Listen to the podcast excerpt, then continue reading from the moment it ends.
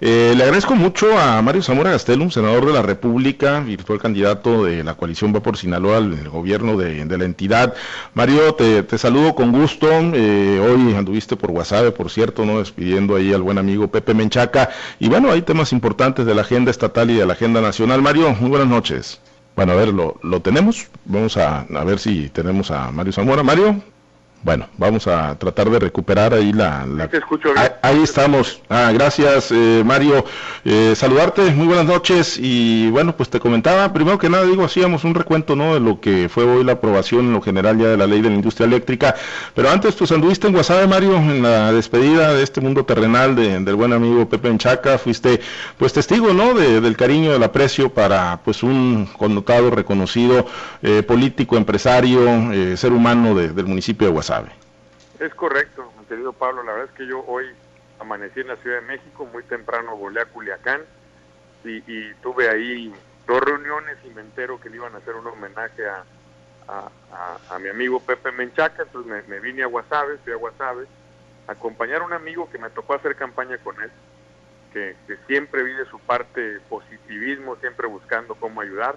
Su gran sueño había sido ser alcalde de Guasave, eh, cuando más cerca se veía, pues así es la vida. Y, hoy creo que decía a sus hijos que deben de estar muy orgullosos de, ser hijos de quien son, de sentir el cariño, el respeto, eh, de lo que su padre sembró en vida. Y bueno, Dios lo tenga en su santa gloria. Pues sí, efectivamente. Eh, Mario, hoy, bueno, hace unos momentos platicábamos con el diputado Carlos Castaños y bueno, le dábamos seguimiento a lo que ocurre allá en San Lázaro. Pues la, la, mayoría morenista finalmente pues, le da luz verde ¿no? a la reforma a la ley de la industria eléctrica propuesta por el presidente Andrés Manuel López Obrador como iniciativa preferente, pues con todos los asegúnes ¿no? y las advertencias que han hecho especialistas, medioambientalistas, empresarios, eh, la comunidad extranjera, pues va para adelante este, este proyecto del presidente López Obrador. Mario, ¿qué opinión te merece? Pues mira, Pablo es un buen ejemplo de la cerrazón, tristemente. ¿Cuál es el origen realmente, Pablo? Hay que decirlo, es Pemex. Pemex está ahogado en combustóleo, ahogado. Estamos produciendo el combustóleo que no hemos producido nunca porque estamos refinando mal, porque en el mundo ya no se compra combustóleo por la cantidad de azufre que tiene.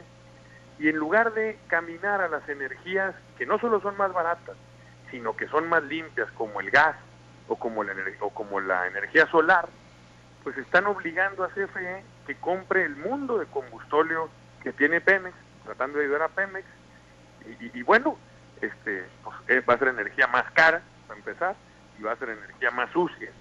Una tristeza lo que nos está pasando. Ayer leía un anuncio incluso de Ford, de los carros Ford, que para el 2035 están pensando en que la mayoría de sus vehículos sean eléctricos.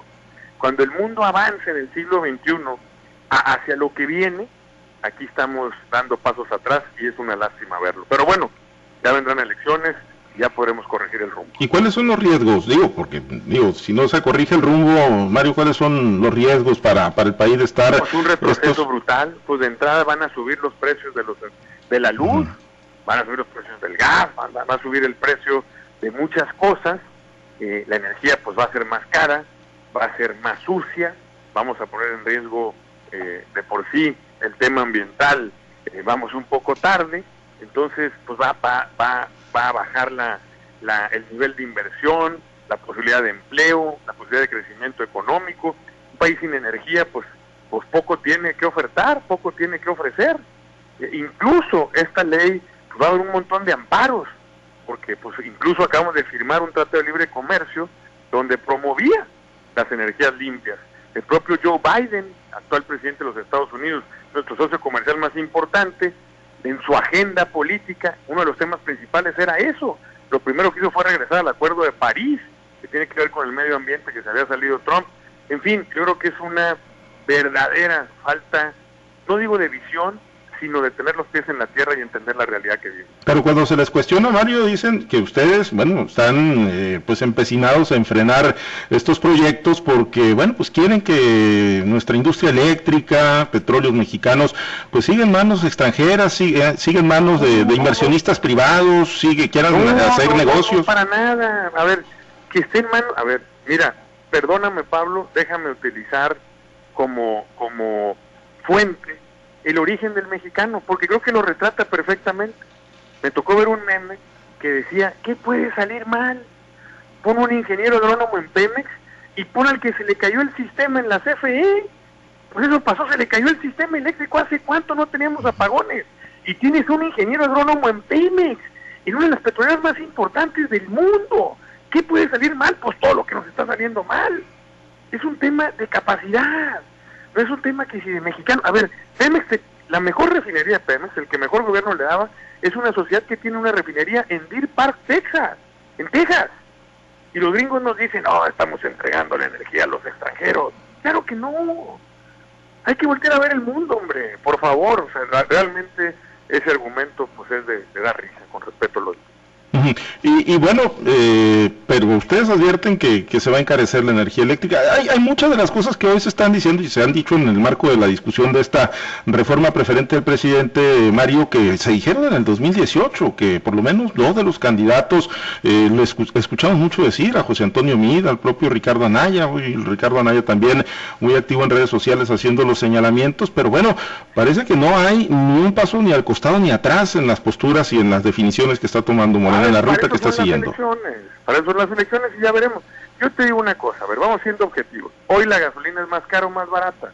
Es más cara, porque en el mundo bajó la gasolina, la molécula de gasolina es más barata. Hoy pagamos más impuestos por un litro de gasolina que en la administración anterior. Y no estoy defendiendo la administración anterior. El gobierno de Peña subsidiaba, se metía la mano a la bolsa para subsidiar el precio de la gasolina.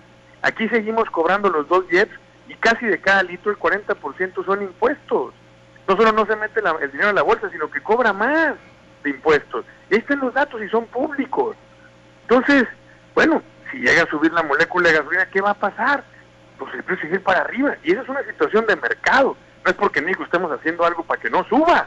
Es un tema de mercado. Acuérdate que el petróleo llegó a estar en precios negativos, no solo en cero pesos, en precios negativos. Tuvo algunos días el barril de petróleo porque había tanto petróleo acumulado que no tenían ni dónde almacenarlo. O sea, esa es la situación del mundo, pero eso no va a, no va a mantenerse siempre, ¿no? Entonces, mira, yo creo que son decisiones que, que, bueno, este, tendrá sus costos eh, y el mexicano es inteligente y va a decidir qué es lo que quiere, hombre.